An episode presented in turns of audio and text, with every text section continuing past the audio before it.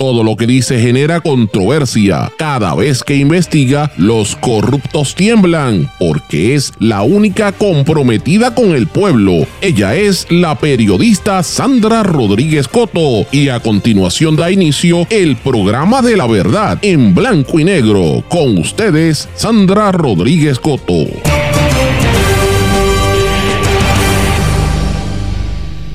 El año electoral empezó con tiroteos a candidatos, pero solo quieren hablar de quien no recogió los endosos. Bienvenidos a su programa en blanco y negro con Sandra para hoy martes 30 de enero de 2024. Les saluda Sandra Rodríguez Coto. Eliezer Molina dice que ya tienen adelantada la pesquisa sobre los que intentaron matarlo a él, a su esposa y a sus niños. Campamento Carey en guerra, grupos de desarrolladores se unieron para detener el avance, según dicen. Vienen muchos arrestos. No es el único complot en contra del candidato Molina para asesinarle y fabricarle casos y evitar que llegue al Senado. Eso dice él. A un año de que el desarrollador intentara asesinar manifestantes en Aguadilla todavía hay serias interrogantes sobre el proceso, sobre la complicidad del gobierno y las secuelas que eso ha traído hasta el día de hoy. Hoy hay vista en ese caso y lo vamos a comentar. Independientes miembros del Partido Nuevo Progresista y del Partido Popular Democrático se quedan fuera como aspirantes a puestos electivos porque no lograron cumplir con el 50% del recogido de endosos. Todos los dueños de las compañías LLC estarán a la vista del gobierno federal.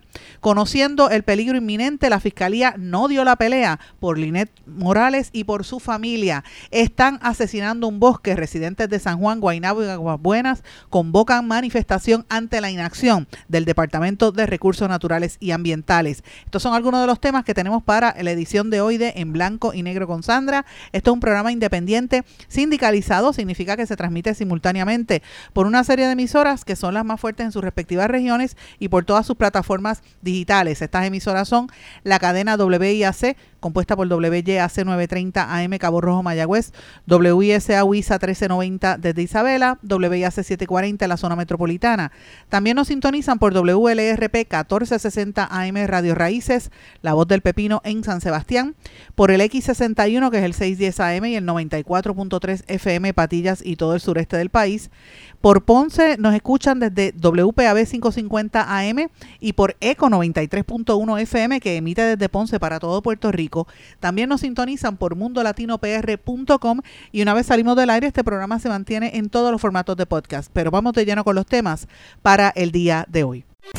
En blanco y negro con Sandra Rodríguez Coto. Muy buenas tardes y bienvenidos a este su programa en blanco y negro con Sandra. Mis amigos, espero que estén todos muy bien y gracias por su sintonía. Más que nada, gracias por todos los mensajes que siempre me envían a través del correo electrónico en blanco y negro con Sandra arroba gmail.com o a través de las redes sociales que y la gente que me para, que me, me, ve en la calle y me lo dice, a veces me escuchan, yo, he estado en lugares donde cuando voy a hablar me dicen, tú eres Sandra, porque no me han visto y, y cuando me oyen pues me reconocen. Así que gracias, me pasó en el día de ayer en dos ocasiones, increíblemente.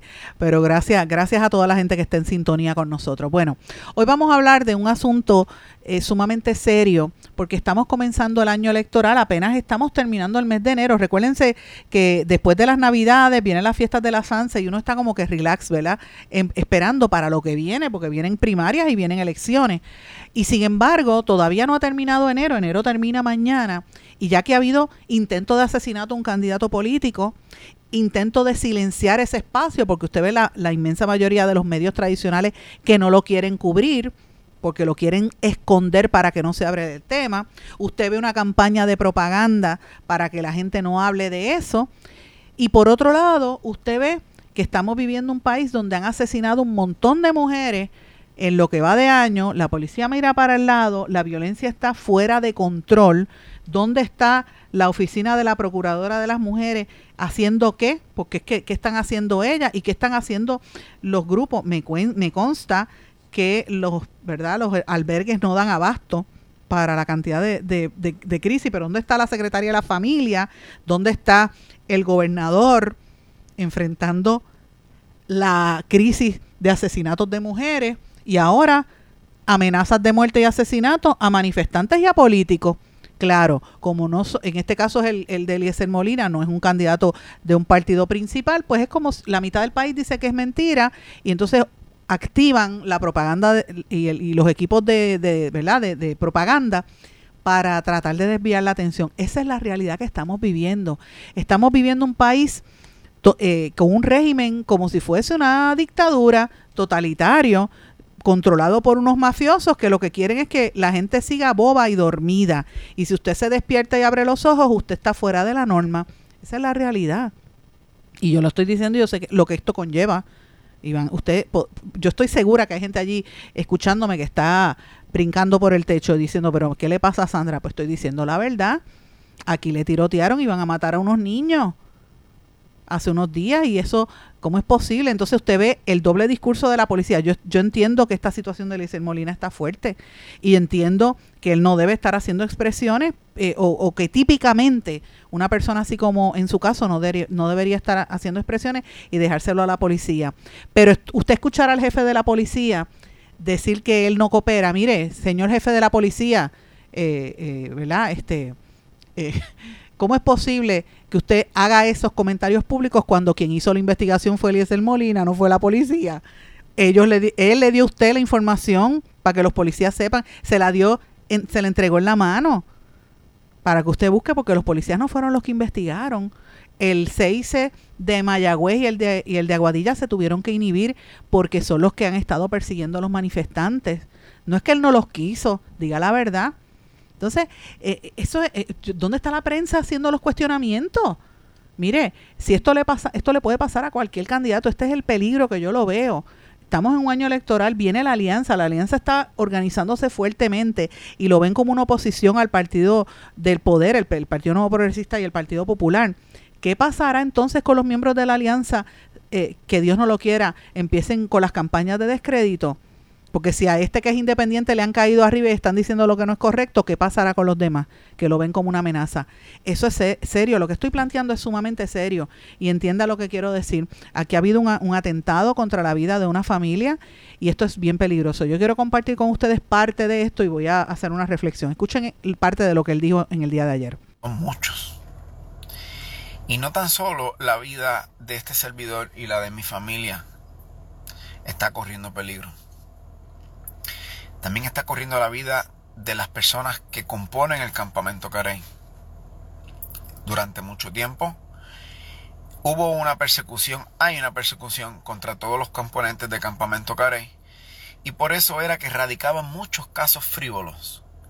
Radicaron los casos frívolos para que de esta forma se pudiese obtener la información de las personas del campamento Carey. Y ellos lo que hicieron fue que comenzaron a publicar la información de las direcciones donde viven, las imágenes, pueden buscar el caso de la Palguera, pueden buscar los manifestantes de Aguadilla, pueden buscar con los manifestantes de Rincón. Lo que hicieron fue visibilizar a las personas que estaban protestando para que estuviesen expuestas, como nos ocurrió a nosotros con el caso de la Palguera, donde rápido utilizaron el programa de Cobo Santa Rosa para publicar dónde era mi residencia, la dirección, fotos de la residencia. Varios meses después, bam, bam, bam, bam, bam ese era el modus operandi, operandum. Y nosotros hemos dado con esto. Hay muchas personas que nos han escrito para decirnos que, que, que nos quieren proteger. Estamos en guerra. Campamento Carey se encuentra en estos momentos en guerra. Señores, esas expresiones como mucho más de lo que dijo en ese vídeo anoche Eliezer Molina, he querido compartirlas simple y llanamente para abonar al punto de lo que yo estoy trayéndoles. Mis amigos, lo que está pasando en Puerto Rico es extremadamente serio. Y si usted escucha este programa, usted sabe, por los casi seis años que llevamos al aire, y la trayectoria que los que me conocen desde hace 30 años como periodista, la trayectoria que yo he llevado toda mi vida, ha sido siempre tratar de apegarme a la verdad y buscar la información correcta y denunciar sin miedo lo que está pasando. Y yo llevo tiempo diciendo en Puerto Rico la situación está bien fuerte, está bien difícil. Eh, estamos siguiendo eh, unos modelos peligrosísimos de cómo se lleva a cabo la contienda política y la oposición política e ideológica, por decirlo así, como está sucediendo en países totalitarios y países a los cuales muchas veces aquí la gente menosprecia de Sudamérica, Centroamérica, donde cualquier persona que tenga una idea distinta en vez de ser una democracia como se proclama, se le acalla y se le silencia.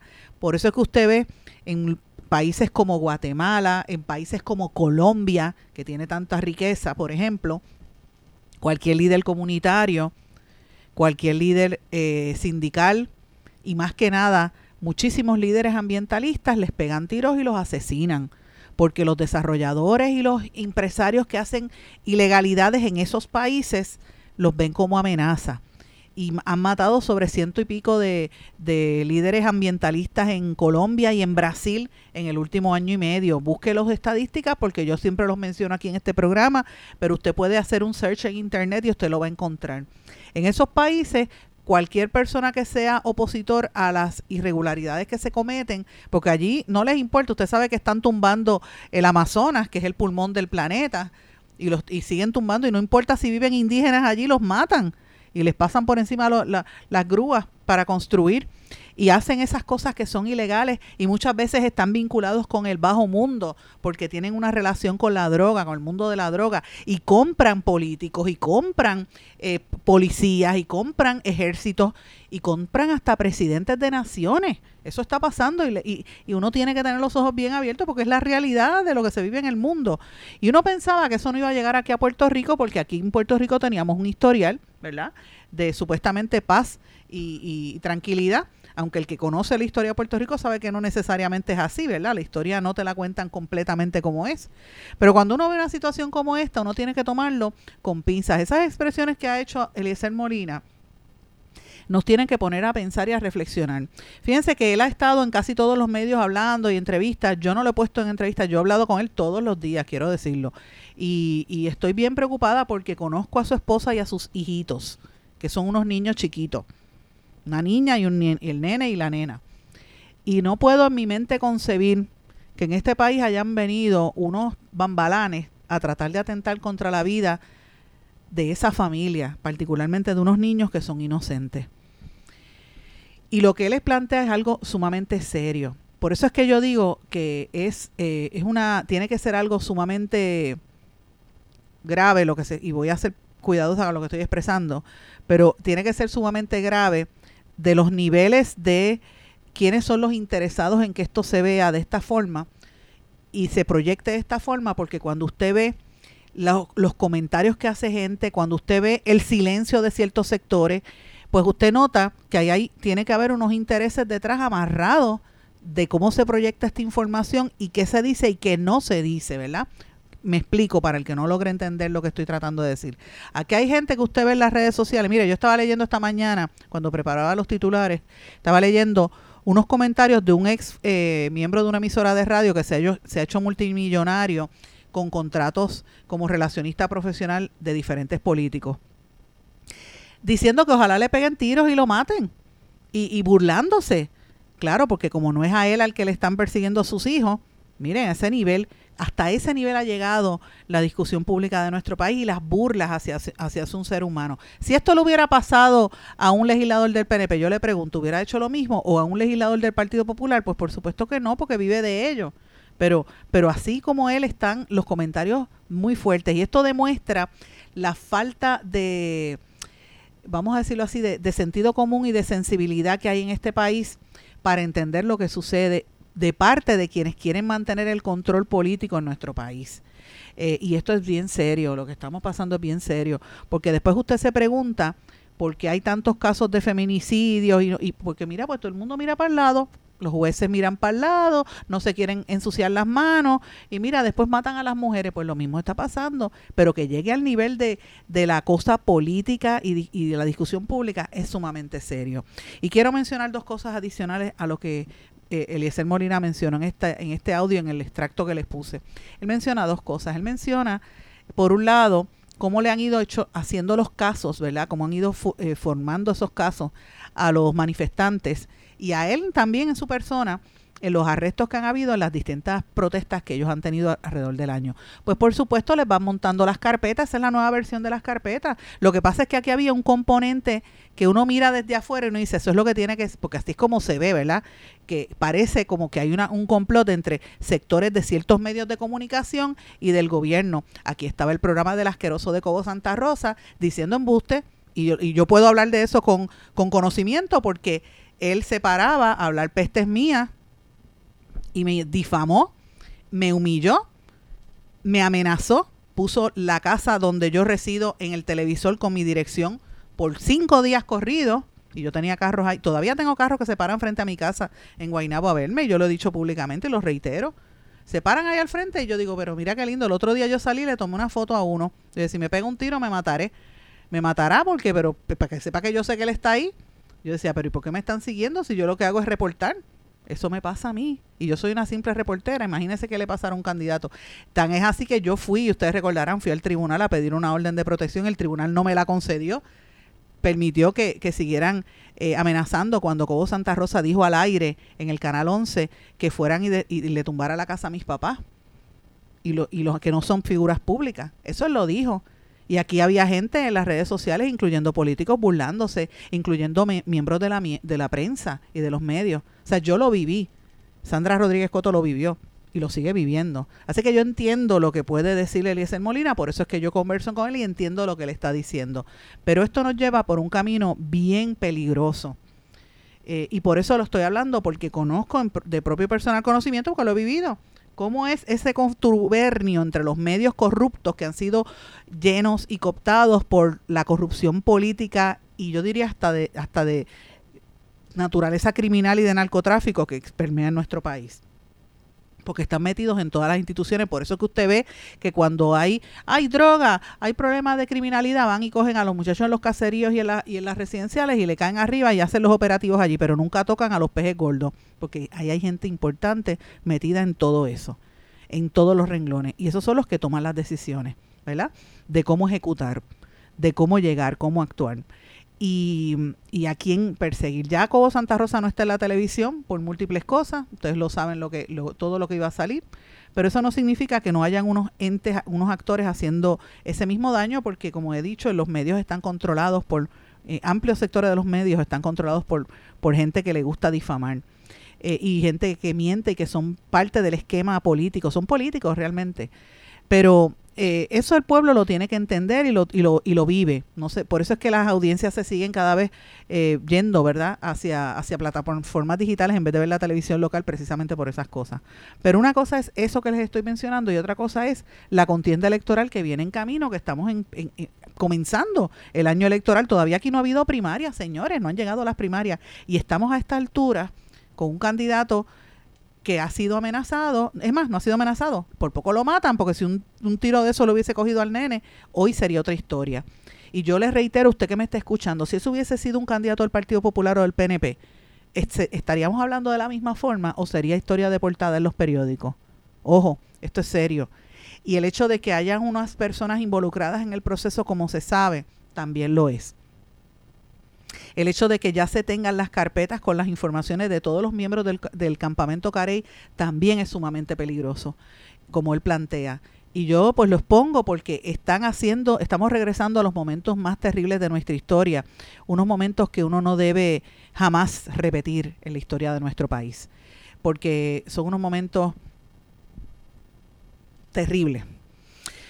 Pero mire, mis amigos, esto no se da en un vacío este, eh, lo que él plantea de que venían ¿verdad? reportando, yo recuerden que yo he estado cubriendo todo esto porque yo veía que ahí había noticias, yo estaba cubriéndolo porque me daba cuenta, yo estuve en, la parguera cuando hubo aquellos incidentes, a mí nadie me puede contar porque yo lo vi, yo vi los arrestos, yo vi cuando arrestaron a la esposa de Eliezer Molina, que llega arrestada porque se echó agua por la cabeza y un policía le cayeron dos gotas, eso yo lo vi, eso a mí nadie me lo contó, eso yo lo vi, y yo vi lo que pasó allí. Y yo vi que uno de los policías, al que le mataron un hijo después, ese, ese policía por poco me come viva porque yo quería preguntar dónde estaban los arrestados y, y cuando el, inspector lo vio que por poco me da, le dice, mira, ella es una periodista y se, y se quedó quieto, pero me iba a, golpear un policía simple y llanamente, pues yo preguntarle, mire, ¿dónde están? Yo le hice una pregunta sencilla. A ese nivel, señor, estaba ocurriendo. Pero yo quiero traer esto porque es una... Eh, estamos viviendo un momento muy difícil y precisamente ayer se cumplía un año de los incidentes, yo lo mencioné aquí en el programa, de los incidentes aquellos que ocurrieron en la cueva Las Golondrinas cuando habían el grupo del campamento Caray precisamente estaban protestando otros campamentos la construcción ilegal que tenía Carlos Román allí con, permiso del alcalde para destruir la cueva Las Golondrinas en el área de Cliff, allí en Aguadilla. Y en aquel momento ustedes recordarán que tirotearon unos manifestantes, eso fue el 29 de enero, y mm, eso fue un, claro ejemplo de represión policíaca porque todos los que, los que tirotearon estaban enmascarados, estaban encapuchados y cuando hieren al manifestante se quedaron quietos y la policía entró, los que estaban afuera, a proteger a los que estaban encapuchados, no a proteger a quien fue herido. Y yo después leía en una en las redes sociales algunos de los que están comentando hoy en día diciendo lo mismo decían ah bueno este hay que proteger yo recuerdo un empresario diciendo hay que proteger el sector el, la propiedad privada es que eso no es propiedad privada, señor. El, el, argumento que están destruyendo una propiedad pública y al ambiente en Puerto Rico y sin permiso, porque esa es la realidad. Ese era el argumento. Y tirotearon manifestantes. Y hubo unos policías de Aguadilla que informaron que ellos eran eh, policías trabajando, haciéndose pasar por agentes de seguridad en ese incidente. Y yo recuerdo usted, y, eso está todo en récord, que habían, habían dos agentes de la División de Drogas de la Policía, según se informó en aquel momento, que fueron quienes estaban en ese proceso de, del tiroteo y ellos lo negaron. De hecho, hubo un momento donde entraron al tribunal y se les encontró no causa a los manifestantes. Eso fue el día en, en marzo del 2023, ¿verdad? Y realmente le han seguido dando largas y largas y largas al asunto. Yo le pregunté a la policía, a la oficialidad, si era cierto que habían policías trabajando allí de encubierto. La policía, en aquel momento Axel Valencia, que es el portavoz de la policía, me dijo por escrito, me dijo, mira, eso es falso, lo que están diciendo eso es falso, aquí no habían policías metidos allí eh, trabajando como encubierto. Pero la pregunta es, ¿no habían policías? Entonces, ¿por qué ha pasado más de un año y todavía no se sabe qué pasó allí? Y todavía no ha habido visto. Hoy hay una vista. Ya mañana yo les traeré la información completa de qué pasó en ese, en ese caso. Pero, eh, o sea, aquí, aquí le pegaron un tiro a una persona y todavía es la hora que nadie sabe nada porque era manifestante. Si hubiese sido en otras circunstancias, eh, sería igual la, la verdad, la respuesta. Esas son las preguntas. Yo recuerdo en aquel momento cuando hubo una protesta que los mismos policías le dijeron, mira, éramos policías, le dijeron a los manifestantes, y se pasearon frente a donde estaban los manifestantes protestando y se les burlaron en la cara. Pasó así, miren de seguridad privada. Ahora digan que no trabajan para la policía. Ahora digan que no trabajan para la policía. Míralo ahí. Los dos. Míralo ahí. Los dos trabajan. Ah, los dos. Los dos. Eso que ustedes escucharon fue en un momento cuando había unos manifestantes en la en el tribunal, ¿verdad? Esperando a que pasara allí cuando después del tiroteo a los manifestantes en Aguadilla, cuando hubo la vista, pasaron unos policías en una patrulla y eran los mismos que estaban en el área, o por lo menos estaban dentro de los que habían estado disparando y ellos los, los pudieron identificar y los policías se les reían dentro del carro y la gente estaba agitada. O sea, miren la manifesta la, forma en que se está llevando esto. Esto fue, ustedes recordarán, nosotros lo cubrimos el año pasado, a principios del año pasado, eso fue en marzo del 2023. Pero todavía ha pasado un año y no ha ocurrido nada. Después uno se pregunta por qué el país está, en los niveles en que está, pues precisamente por eso, señores. Y lo preocupante de todo esto, que es la parte que me tiene a mí bien consternada, es que lleguemos a los extremos donde pues no haya ningún tipo de tolerancia y volvamos a los, eh, a los momentos más nefastos de nuestra historia política eh, con esta persecución. Aquí hay carpetas, se están montando carpetas de la gente, aquí están eh, velando, ¿verdad? de una manera hasta, yo diría que hasta, es que yo diría hasta de naturaleza criminal lo que pasa, simple y llanamente por proteger y por tratar de evitar que se sigan dañando el ambiente y, que se siga eh, destruyendo lo que nos queda de nuestro patrimonio eh, natural, ¿verdad? Como pueblo. Y ese es parte del problema, señores, que no lo quieren dar a entender, no lo quieren reconocer. Y eso es bien peligroso. Y, atándolo a esto, aunque no necesariamente es el mismo caso, ¿verdad? Eh, como les digo, los que protestan y los manifestantes, en este caso es el campamento Carey, los que están siendo ahora señalados y el target, y obviamente Eliezer Molina. O sea, eh, vuelvo y digo, es un candidato político fue candidato a la gobernación, ahora quiere estar buscando para el Senado, pero como quiera que sea, le tirotean la casa. Imagínense que le hubieran hecho eso a, a, Jennifer González o a Pedro Pierluisi. Imagínense el escándalo que hubiera pasado eso en Puerto Rico, ¿verdad? Pues póngalo en esa perspectiva, a ese nivel de seriedad es que hay que mirar en estos casos. este Y, y no es el único lugar donde están ocurriendo esto. Ahora la gente está tomándose más, eh, más, más conciencia y protestando. Y precisamente hay una protesta que se ha estado llevando a cabo en estos días, la comunidad, las comunidades de Quebrada Arenas, Estancias del Río, eh, que colindan, ¿verdad?, entre los municipios, en, entre San Juan, Aguas Buenas y la comunidad Lomas del Sol de Guainabo. Esa, en ese es como un cuchillo, hay un, triángulo, ahí colindan esos tres municipios. Y han estado protestando porque ellos consideran que se está, se está montando allí un doble discurso en cuanto a la protección del medio ambiente y de la salud y dice que están asesinando un bosque. Cuando yo regrese de la pausa, le voy a explicar de qué se trata la protesta que están montando allí contra los alcaldes de San Juan, eh, Miguel Romero, y el de Guainabo, Eduardo O'Neill. Y esto apenas empieza, esto va a estar bien caliente las próximas semanas, así que cuando regrese le voy a entrar en detalle de qué se trata. Regresamos enseguida. Esto es En Blanco y Negro con Sandra Rodríguez Coto. Esto es En Blanco y Negro con Sandra Rodríguez Coto.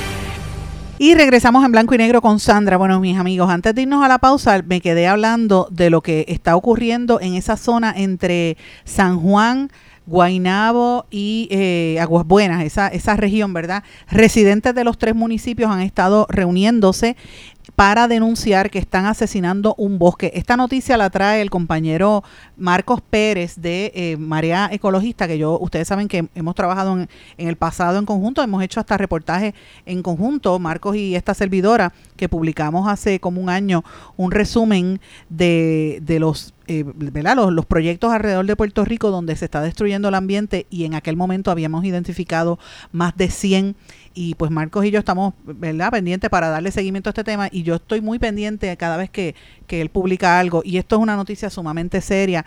Me consta que hace mucho tiempo han, habido protestas, por lo menos en el área de Guainabo, por esa zona eh, y lo que están hablando es que hay una, una una sensación de coraje y de frustración la gente que vive en ese sector de Quebrada Arenas y Estancias del Río, en los municipios de San Juan, Aguas Buenas y en la comunidad Lomas del Sol de Guainabo, porque ellos consideran que esto es una de las peores consecuencias del doble discurso del Estado en términos de, la, de, que dicen que protegen el ambiente y la salud y no es correcto.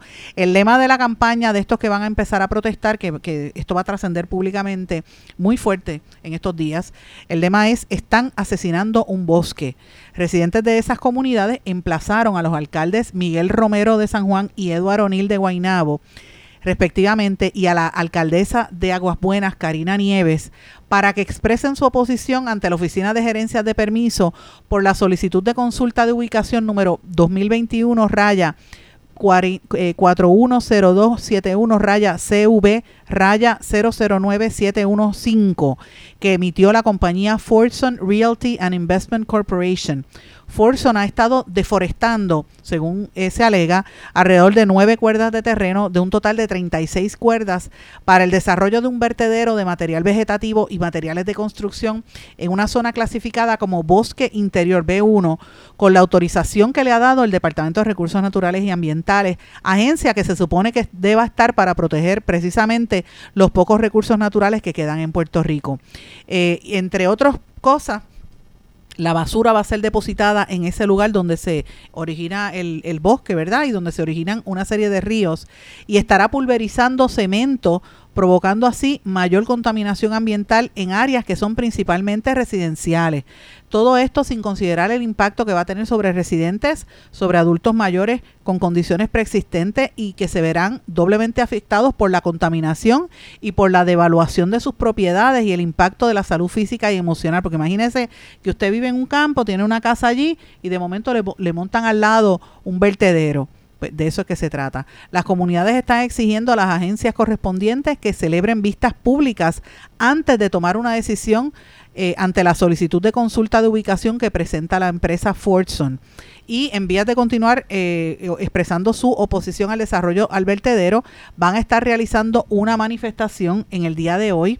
Eh, han estado llevándola a cabo frente al Departamento de Recursos Naturales y Ambientales. Así que, señores, eh, la situación no pinta bien, está fea en esa zona y de hecho estoy pendiente, yo lo he mencionado otras veces, lo que está pasando en Guainabo también es serio porque hay una, un reto muy fuerte al incumbente, al, a Eduardo O'Neill, de hecho, hoy precisamente sale públicamente el candidato popular eh, eh, que está retando al, al, alcalde Eduardo O'Neill, cuestionándole sobre el uso en este caso de una serie de propiedades del municipio que se han mantenido cerradas. Estas denuncias las hizo Ernesto Cabrera Fuentes del Partido Popular Democrático, que ha estado denunciando por qué en el municipio de Guaynabo han estado cerradas desde hace meses el Museo de la Transportación, este, eh, de que donde primero hicieron un Head Start, el Museo de la Música Rafael Itiel, que dijeron que le iban a, reabrir y, no lo reabrieron y ahora no se va a llamar Rafael Itiel porque no quería que le pusieran ese nombre. Recuerden que, que fue un proyecto que había hecho Héctor O'Neill y cuando entra Ángel Pérez, Ángel Pérez lo detuvo y se ha mantenido cerrado desde entonces. Eh, y Eduardo O'Neill no no lo ha reabierto. Entonces están cuestionando eso. Así que la contienda en Guaynabo se va a poner bien caliente.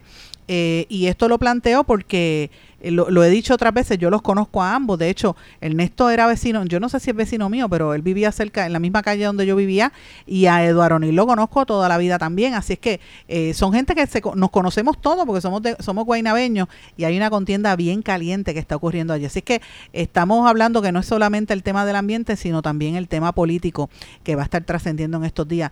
Y me parece pues interesante traerlo a colación. Pero bueno, hablando de política, quería traer este otro tema también que me pareció bien importante, lo mencioné esta mañana en los titulares, eh, y es noticia de, ¿verdad? Una de las noticias principales que trae, en este caso, el periódico El Nuevo Día. Me parece importante destacarlo aquí, porque precisamente ya esta semana cierra el proceso de la recolección de endosos, un proceso tan tedioso para los candidatos, y se han quedado fuera de puestos electivos más de eh, una serie de, de 43 candidatos eh, de, perdón, más de 50 candidatos que se supone que, entraran y no han podido lograr entrar, tanto candidatos independientes como candidatos de los partidos eh, políticos porque no, no lograron por lo menos presentar la mitad de los endosos requeridos. Ustedes recuerdan que hemos dicho aquí varias veces que son 43 candidatos independientes, de esos solamente 17 lograron llevar el mínimo de endosos o por lo menos sobrepasar la cantidad que era lo que exigía el código electoral, pero lo mismo pasa bajo los candidatos del Partido Popular, me parece interesante. Para que usted tenga una idea, al mediodía, se supone que para eh, mañana 31 al mediodía, los 43 candidatos independientes hubiesen llevado, ¿verdad?, la mitad de los candidatos, pero la mitad de los endosos, pero solamente 17 de esos candidatos independientes lograron sobrepasar la mitad, o sea, el 50% de los endosos que exige la ley según la Comisión Estatal de Elecciones.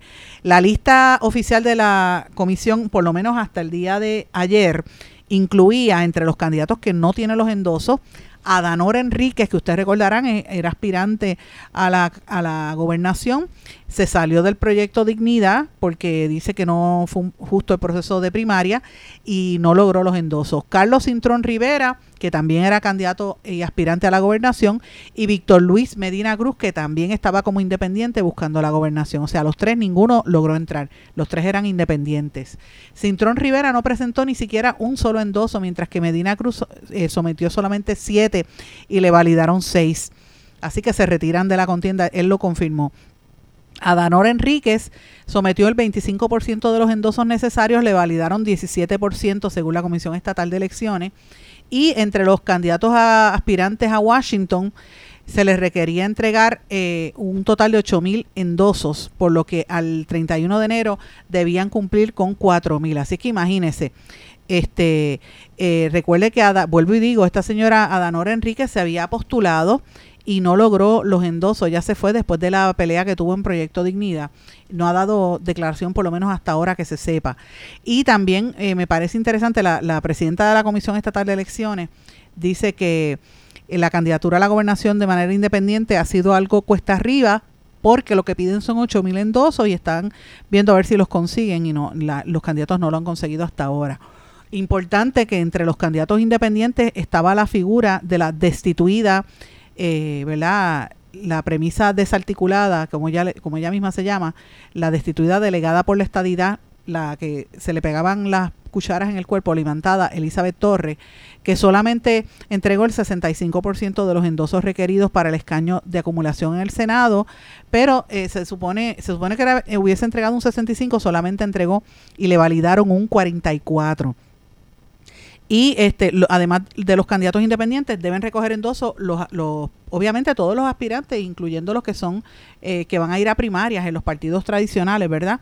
Y ese proceso comenzó el primero de diciembre y para el 31 de enero, o sea, mañana, se debe entregar el 50% según el código electoral. El restante 50% se presenta para el 15 de febrero. Después de esa fecha, usted tiene 15 días para subsanar errores. Si no tiene, pues mire, no puede ser candidato. Así que eso es en torno a los independientes.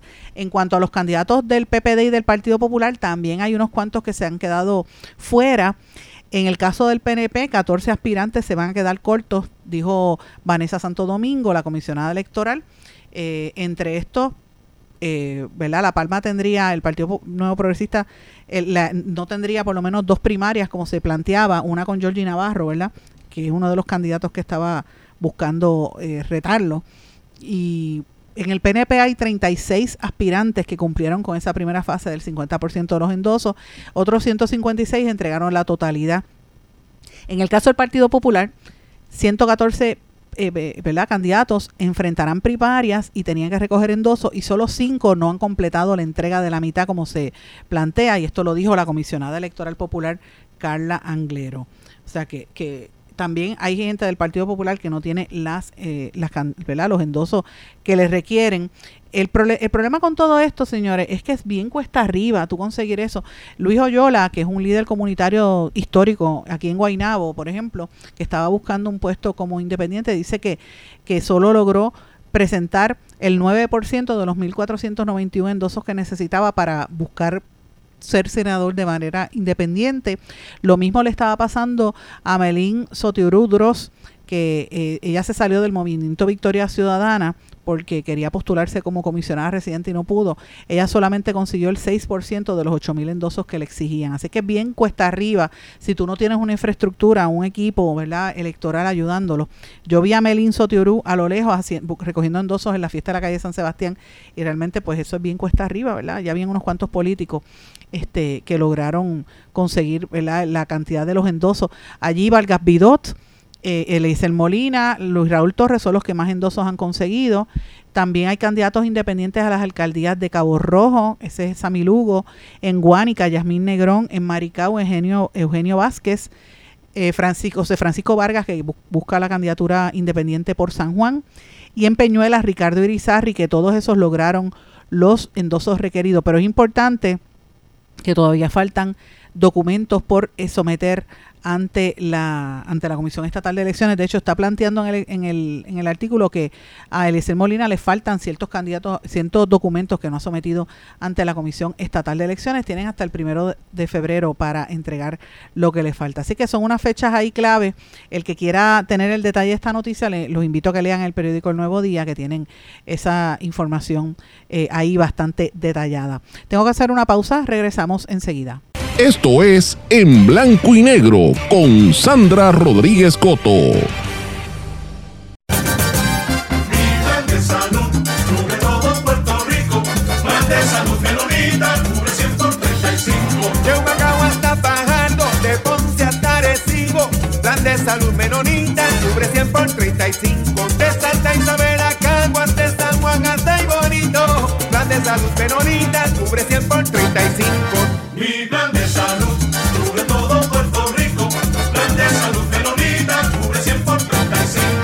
Quítese el dolor de cabeza con sus obligaciones de contabilidad con los servicios que presta Villalba y Villalba Company. Directo, personal y con sensibilidad humana. Lo que se busca es un verdadero asesor de contabilidad para todo tipo de servicio de contabilidad, pago de IBU, pago de nómina, informes trimestrales y anuales y otros. Ofrecen servicio directo personalizado. Villalba y Villalba Company. Para orientaciones, su teléfono el 939-336-5774.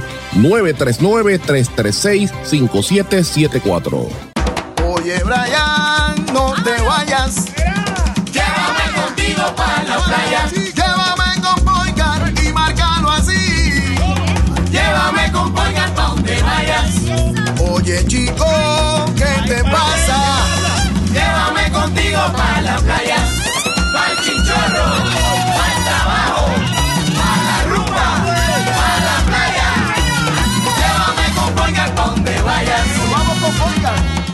Esto es En Blanco y Negro con Sandra Rodríguez Coto.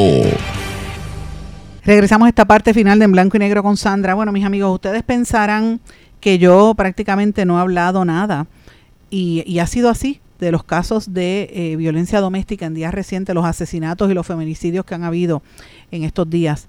Y mire, lo que sucede es que esos son temas noticiosos que sí son cosas que suceden, yo los menciono, pero son temas de los cuales a mí no me gusta, no me gusta hablar porque son temas que me afectan en lo emocional. Y creo que hay tanta sobredosis de la información, ¿verdad?, tan negativa, que a veces pues prefiero como que pasen unos cuantos días y poder comentar al respecto, porque son temas bien difíciles de, de digerir ¿Sabes cómo llega el nivel de violencia a este país y la inacción de las autoridades y la corrupción y la mediocridad que hay en el sistema de justicia y en el sistema de, de, verdad de, de, identificar estos asesinos para evitar que estas cosas pasen. Y estas historias a mí de verdad que me se me hace bien difícil comentarlas, por eso prefiero no hacerlo porque este son temas que uno, a mí me da rabia, me da un coraje, me da una frustración tan grande porque seguimos viendo casos como desde Andrea Ruiz Costa, o sea, son tantos casos donde uno ve la, la, la mediocridad que hay en, la, en los tribunales. Están hablando ahora de, de, cambiar la forma en que escogen los jueces. Pues por supuesto, si ese es el problema. Gente que no tiene la capacidad para estar en esas posiciones. Las fallas en la fiscalía también. Nombran fiscales que no tienen ni los conocimientos, ni la, ni la pericia, ni la capacidad. Entonces, usted lo nota cuando asesinan a una persona y cuando no ordenan que se, eh, se, coloque un grillete electrónico, como pasó con el caso de Wilfredo Santiago, que después este, reincidió y mató a Linés Morales y a toda su familia. Y usted dirá, el grillete, el grillete no lo detiene. Claro que no lo detiene, pero por lo menos usted tenía ahí una evidencia, un proceso para, un, escalaba un poquito más para tratar de aguantar eh, lo que está pasando en, el país es que no hay sensibilidad. Y esto yo lo noto y ¿verdad? tengo que comentarlo porque ya han pasado varios días. Las grabaciones que el Tribunal de Primera Instancia publicó, esto lo solicitaron varios medios. esas grabaciones indican que Inés Morales mencionó el historial criminal que tenía su expareja Wilfredo Santiago desde que ella procuró una orden de protección en septiembre, pero ese elemento no se presentó por fiscalía el 10 de enero cuando encontraron causa para arresto por una denuncia de ley de violencia doméstica, ni la jueza lo mencionó cuando lo dejó libre sin grillete, aunque tenía un informe ante sí que lo consignaba. O sea, miren ahí el nivel de, de incompetencia y brutalidad de la fiscalía y de esa jueza que por culpa de ellos tienen sangre en sus manos. Mataron a esa muchacha y a su familia. Y hay que decirlo así. Porque Quizás si hubiese visto, mira, tenía un historial, espérate, déjame aguantar, vamos a darle una orden de protección. Una orden de protección es un papel, como dice mi amiga Catherine Angueira. Las víctimas tienen que buscar esconderse y protegerse porque aquí no hay forma. El sistema no te va a ayudar. El 24 de enero en la noche, después de un señalamiento de vista preliminar que no se realizó porque el abogado pidió más tiempo, Santiago Figueroa Wilfredo Santiago Figueroa fue a la casa de la mamá de Morales Vázquez, donde su expareja se estaba refugiando, la mató a ella, la mató a la mamá y mató al hermano de este y después se suicidó.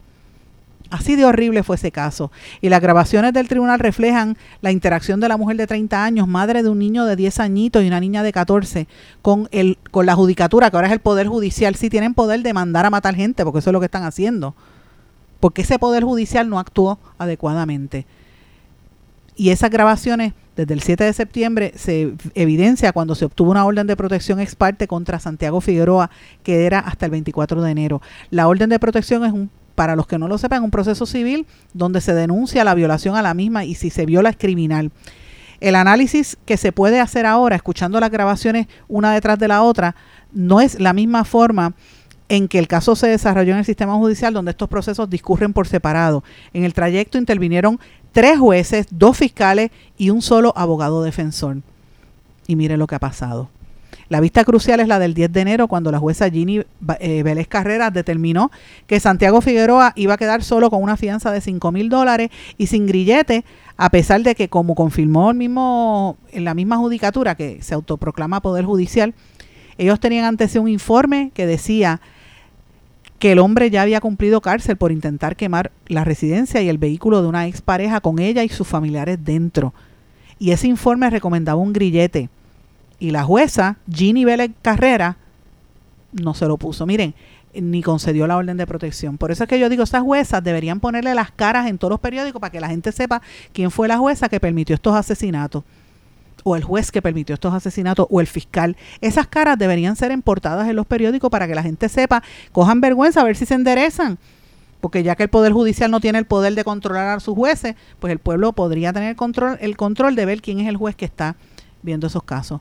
Señores, porque hay que mirarlo de esta manera. Yo sé que estoy siendo muy, muy fuerte, pero la realidad es que aquí se siguen matando mujeres y, y el sistema no las protege. La mujer cumplió, como le pasó a Andrea Ruiz Costas, cumplió, fue y pidió y no le hicieron caso. Alguien tenía que hacerle caso.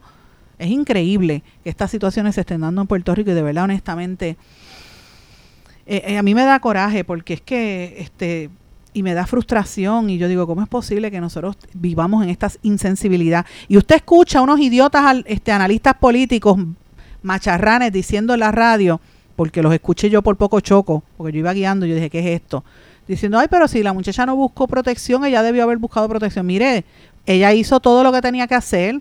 Ah, pero ¿por qué se juntan con esa gente? Mire, usted no sabe si la pareja que usted tiene se va a convertir en un agresor, porque cuando la gente se enamora, se enamora precisamente, se ciega. Después cuando se empiezan a dar cuenta que buscan ayuda, tratan de, de, separarse, las que logran hacerlo, pues mira, eh, se, se exponen a como ha pasado en tantos casos y no hay sistema que las apoye. Entonces que yo pienso que las mujeres, si usted se siente de esa manera amenazada, huya y escóndase, trate de ir a un albergue, porque es la única manera. Y con todo eso tampoco hay una seguridad total, porque ya usted sabe que la, que la policía no lo va a ayudar y ya usted sabe que lo, mucho menos los tribunales le van a ayudar.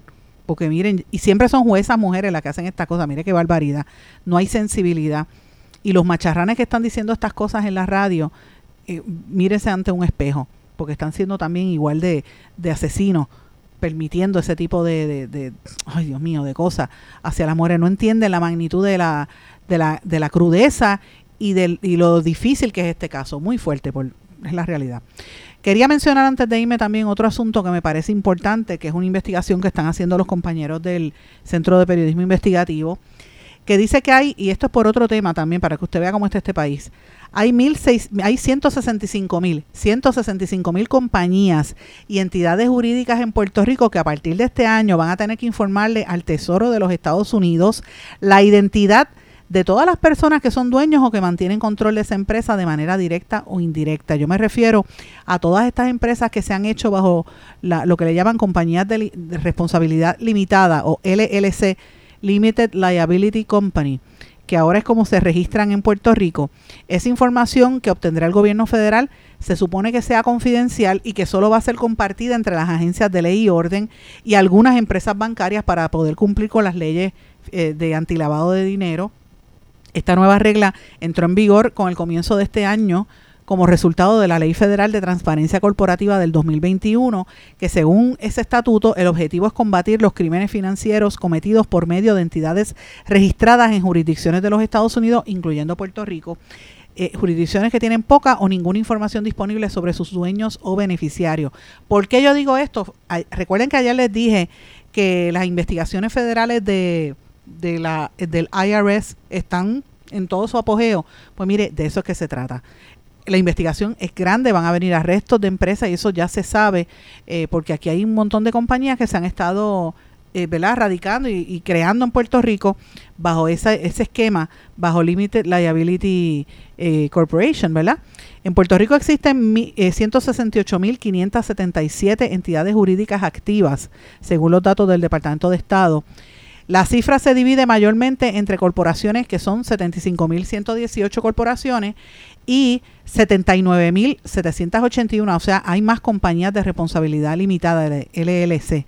Esta última es una de las formas más atractivas para organizar ciertos tipos de negocios porque le da flexibilidad y, menos mínimos requisitos para divulgar quiénes son los componentes de esas empresas.